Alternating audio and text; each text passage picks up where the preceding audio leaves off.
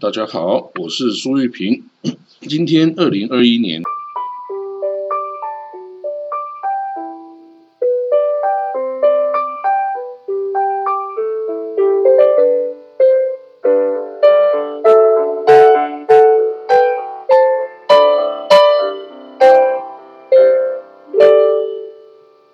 六月十八号，礼拜五早上是五点五十五分。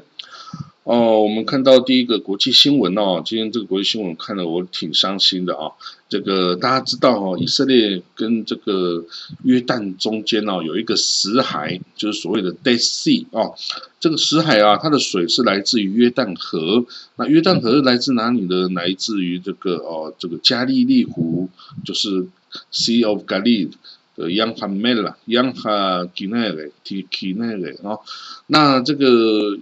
因为啊，约旦河啊的水量啊是日益减少，因为都被这个以色列跟约旦拿去做农业灌溉使用哦，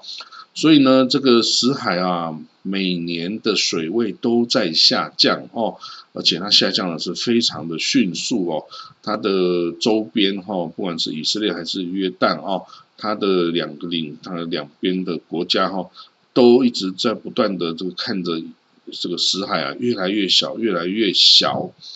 那旁边有一些这个，比如说度假村啊，比如说一些呃玩水的一些设施啊，你都可以看到，它已经都在很高高的山的山坡上了哈。代表说之前的这个海平面哦，就是死海的海平面是比现在高出几十公尺的哦，但是现在都已经越来越缩小。越来越低，越来越低哦。那当然，这怎么办呢？这个死海啊，难道有一天就这样任它消失吗？不是，以色列啊，跟约旦还有国际社会啊，都想过办法要要来救这个哦死海。那在最近几年最有效的一个方式哈，就是有一个计划，从这个红海呀。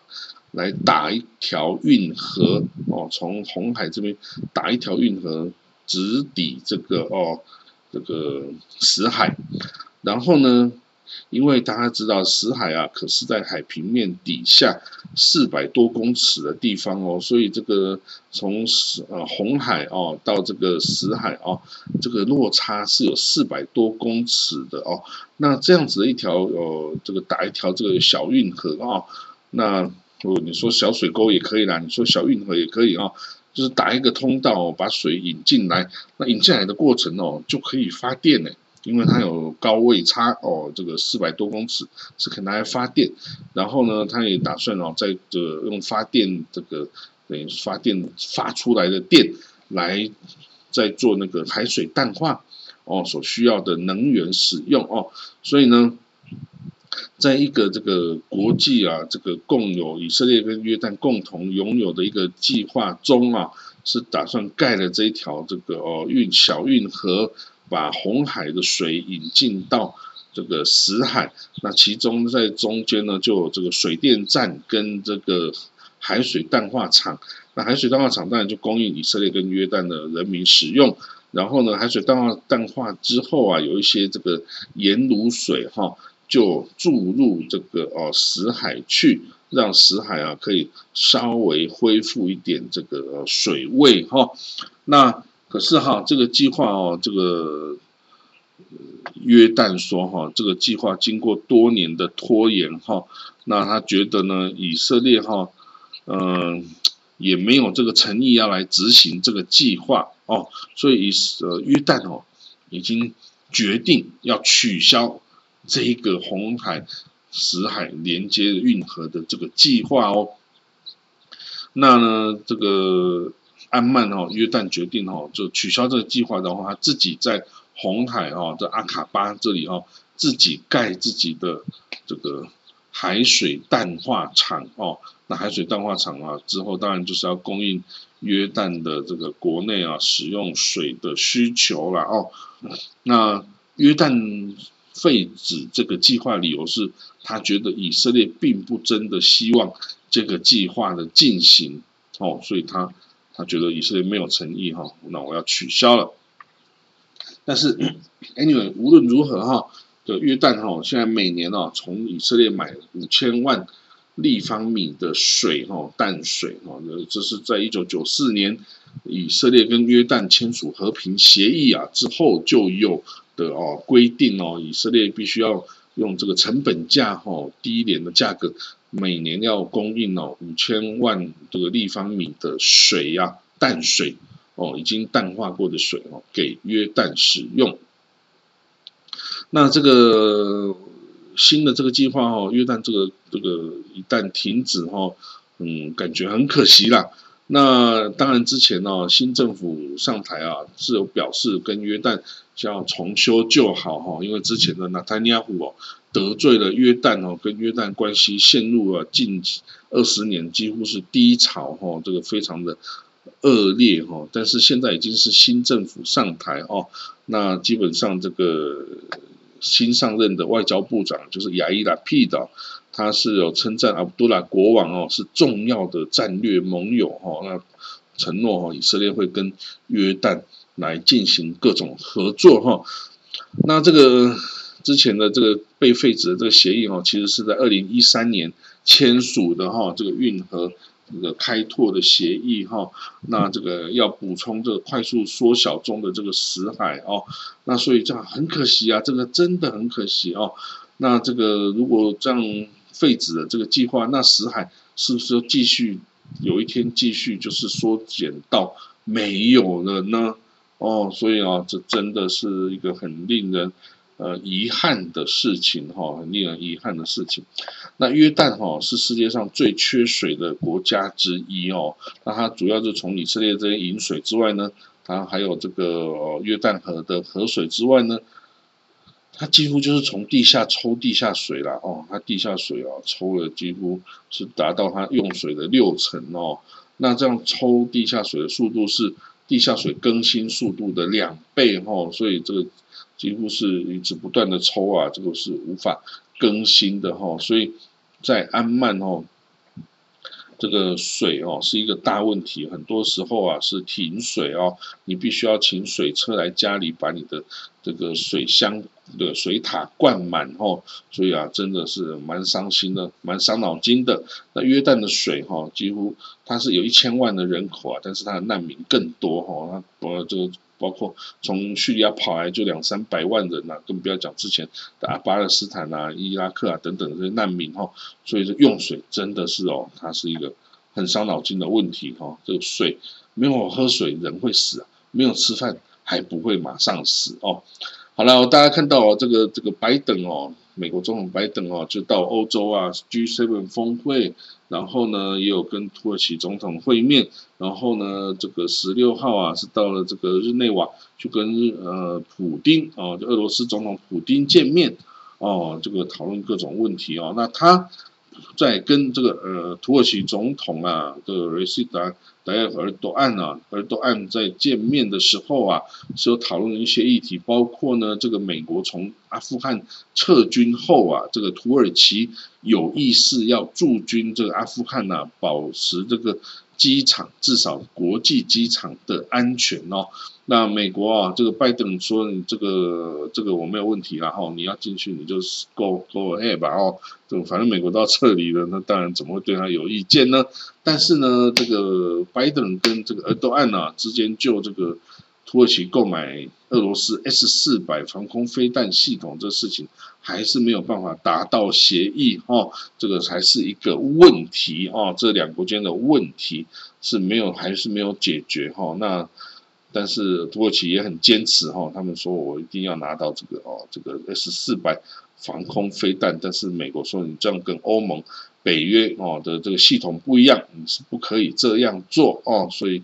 呃，这个僵局哈还在进行，然后这个至但是至少已经可以对话了哦。那至少嗯，通话的这个窗口没有关闭哦，就是好事。那这个。以色列总呃新政府上任哦，世界各国啊都表示兴奋的支持哦，大家对这个纳坦尼亚胡都是一样的这个厌恶啊，跟的这个嫌弃哈，因为这个纳坦尼亚胡就是就跟这个川普一样哦，都是活在自己的世界里面，都要全世界人配合他哦。然后啊，他可以出卖别人的利益，都不都不用事先跟人家讲哦。所以呢，这个连这个北约的盟友啊，都非常的嫌弃这个川普啊，以及这个哦，这个呃，纳坦尼亚胡哈。所以纳坦尼亚胡下台，哎呀，各个国家的领袖啊，通通都来表示这个乐观肯定哈，跟愿意跟以色列合作哈。所以纳坦尼本内哈，其实是春风得意哈，因为这个世界各国的领袖。都是对他这个新内阁表示非常支持的意思啊，包括这个德国总理梅克尔啊，也是啊支持这个哦非常看好支持这个纳塔利本内的新政府哈，他甚至哦还这个主动的打电话来给这个纳塔利本内的啊这个恭喜他啊主这个哦建了以色列的新政府，那纳塔利本内呢也邀请这梅克尔啊就是说哎欢迎你来。以色列访问哈，那我对德国哈，在上一次跟这加沙的战争哦，这场战争叫做 The Guardian of War 哈，这个 Operation Guardian of War，对德国支持哦，以色列表示感谢跟赞赏之意了哈，那这个。即将卸任的这个总统啊，Reuven Rivlin 哦，也跟这个梅克尔有进行过交谈哦，那向他道别哈。那这个 Rivlin 哦，这个回忆了二二八二零零八年啊，梅克尔曾经来到以色列国会来历史性的演讲。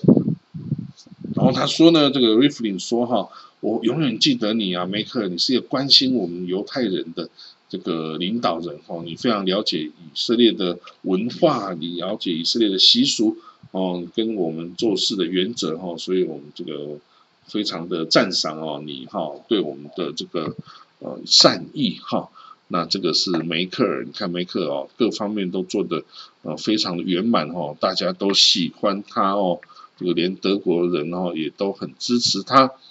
好了，那我们看到这个以色列新政府啊上来哈，就开始面对这这纳坦亚胡的反对阵营的这个哦挑战哦，这个纳坦亚胡哦自己不从这个总理办公啊总理官邸出来哈，自己认为自己还是总理这样目猴而关哦，这真的是很糟糕哦。然后他要想尽办法要来推翻这个新政府哈，这个这个这个这真的是国贼哈，国贼哈。那当然，这个现在马上新政府就有很多这个新的挑战出现了哦。那跟哈马斯的战争啊，跟这个珍珠党啊等等各方面，伊朗啊哈这些问题，还好呢。这些哦，这个以色列呃这个新政府里面哈是有很多很有这个哦经验的哦军方人士啊，包括这本内干事啊，包括这个 Gabi Ashkenazi 啊，包括这个。呃，小呃小乌摩发子啊，等等哈，都是有很多经验的这个前参谋总长哈，前参谋总长，那甚至这个 Bennett 本人也担任过国防部长啊，等等哈，所以哈，这些都是这些都是很有经验的军方的老将了哈，所以对于这个情势的稳定哈，相信不会有太大的问题哦，这个对军方的掌控哦。这个相信哦，这个新政府不是太大的问题。来，那我们看到哈，这个今天呢，就是二零零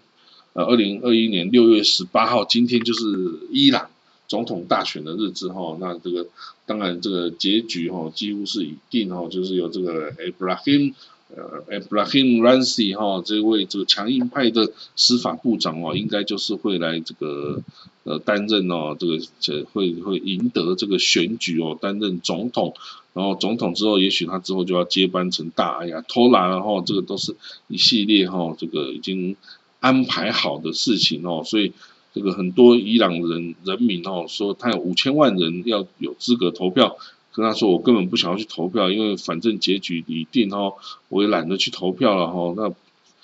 很低的这个投票率哈，也可以给你这个呃 Rancy 好看哈，说你其实根本没有得到那么多的我们的伊朗人的支持哈，你这个只是投机取巧，把这些其他挑战者全部干掉哈，你自己就要直接当选哦。那我我不支持你，我的表现方式就是我不投票。让你哦很低的投票率哦，让你根本合法性是未来会一直受到质疑的哈。那好，我们看到啊，其实伊拉克也是哈，伊拉克今年的十月啊，也要举行国会的大选哦，哇，这个最近今年啊，真的非常多国家在国会或总统大选哈。那这个伊拉克哦，基本上是一个比较呃温和的国家哈，也是个比较民主的国家哈。因为这个，不过呢，这个贪污腐败啊还是是有的啦哈。因为这个教派嘛哈，教派分立哈，有时候就可以大家会呃顾自己的这个教派哈，然后罔顾其他人的这个身家财产性命哦，都不是我要关心的事情哦。所以呢，但是还好呢，伊拉克啊是有这个。大亚托拉阿里西斯丹尼哈的这个呃的这个管理哈，所以它是一个温和派的什叶派国家哈。这个对于这个中整个中东区域安全情势的稳定哦是有帮助，而且伊拉克它甚至在近年哦它是。来主动可以来调停沙地跟伊朗之间的歧义啊，跟纠纷哦，他可以居中协调哦，那两边都信他哦，所以这个哎，这个真的伊拉克哦的国际地位啊，已经开始要起来了哦，这个这个国家是一个蛮重要的一个国家哈，其实它是巴比伦的哦，这个哦后裔哈，也是阿拉伯人后裔，当然了，但是就是说。它继承是巴比伦文化哦，是一个非常这个哦非常这个光彩夺目的一个古文明哦，所以这个地方两河流域本来也就是文明的发源地，然后苏美文化啦、巴比伦啊、亚述啊等等哈，都是从这里发展出来的。好了，那我们看到哦，有一个呃，有一个读者投投书啊，是科威特人投的书哈，你知道吗？在这个他说哈。在俄罗斯哦，在俄罗斯的西伯利亚哦，有一个俄罗斯啊，有一个叫做犹太自治州哦，犹太人的自治州。当然，这个嗯，你知道吧？俄罗斯是一个非常非常大的一个这个联邦哦，那就算是。把前苏联这些加盟共和国都去掉之后啊，本身这个俄罗斯联邦还是一个大的不得了的这个国家哦，它在这个呃西伯利亚这边哦，更是哦大到夸张哦。那这个其中啊，就有一个犹太自治州哦，犹太自治州你知道吗？它是一个位于东南部啊，就是西伯利亚哈，跟中国其实是很接近的一个一个自治州。那它到今天为止哦，大部分的人口还是。犹太人哈，就是当初这个沙俄时代哈，往东逃到那个呃东方去哈，啊很的犹太人，那有的人后来就到了中国，就变成哈尔滨的犹太人哦。那有一些就留在俄罗斯，就是这个犹太自治州的犹太人。那这个犹太自治州啊的国土啊，其实有。四万平方公里，哈，四万平方公里，哎，这个比台湾三万六还大一点，哦，那也比以色列的两万多，哦，来的等于是差不多 double，哈，等于是以色列的两倍的这个国土面积，哈，所以呢，这个。有一些人就就说了，哎，那这块土地就是保留给你啦，那你其实犹太人根本就可以来到这里建国啊，不要到巴勒斯坦去跟这个阿拉伯人和巴勒斯坦人去抢地盘嘛？为什么你不要做呢？这块土地这么大，对不对？但比起有俄罗斯来说啊，这块地真的小到像像一个呃小不点一样哦。但是对于这个在圣地哦，巴勒斯坦。啊，这样子的地方来说，已经是它的 double 的 size，然后，所以这阿拉伯人哦，这个科威特的读者就说，为什么你这些啊犹太人，你为什么不要去这个哦，从这个啊，为什么不要回到这个自治州哦去生活呢？就保留给犹太人的，为什么要来抢巴勒斯坦人的土地呢？等等哦，这个啊，当然这个很简单啦，就是这个圣地嘛是。老祖宗居住过的地方啊，还是很有感情，而且耶路撒冷是在圣地才有啊，你又没有，你这个自治州又没有耶路撒冷，对不对？哈，所以呢，这个你说要他另外找一个地方去建立犹太家园，哈，其实犹太人也未必愿意啦，哈，他更希望回到耶路撒冷哦，回到以色列国哦，回到这些老祖宗曾经待过的地方哦，去去，就算活得再不平静哦。你也可以哦，这个跟老祖宗在一起啦哦。哦，所以这个你说要他们去另外的地方建国，这种说法很多啦，但是哦，基本上都不现实哦。就算他到这个哦，这个犹太自治州，那也是这个俄罗斯的领土啊，你怎么可能就变成你以色列的领土呢？那也还是不太可能哦。好了，那我们看到哈，这个以色列新政府哈，是不是可以解决这个宗教啊跟这个国家之间的一些问题？大家知道，在纳坦雅胡担任总理的十二年哦，他这个因为这些极端正统派的 religious party 哦，都是在他的执政联盟里面，所以整个以色列国家的宗教事务啊，是完全就是垄断在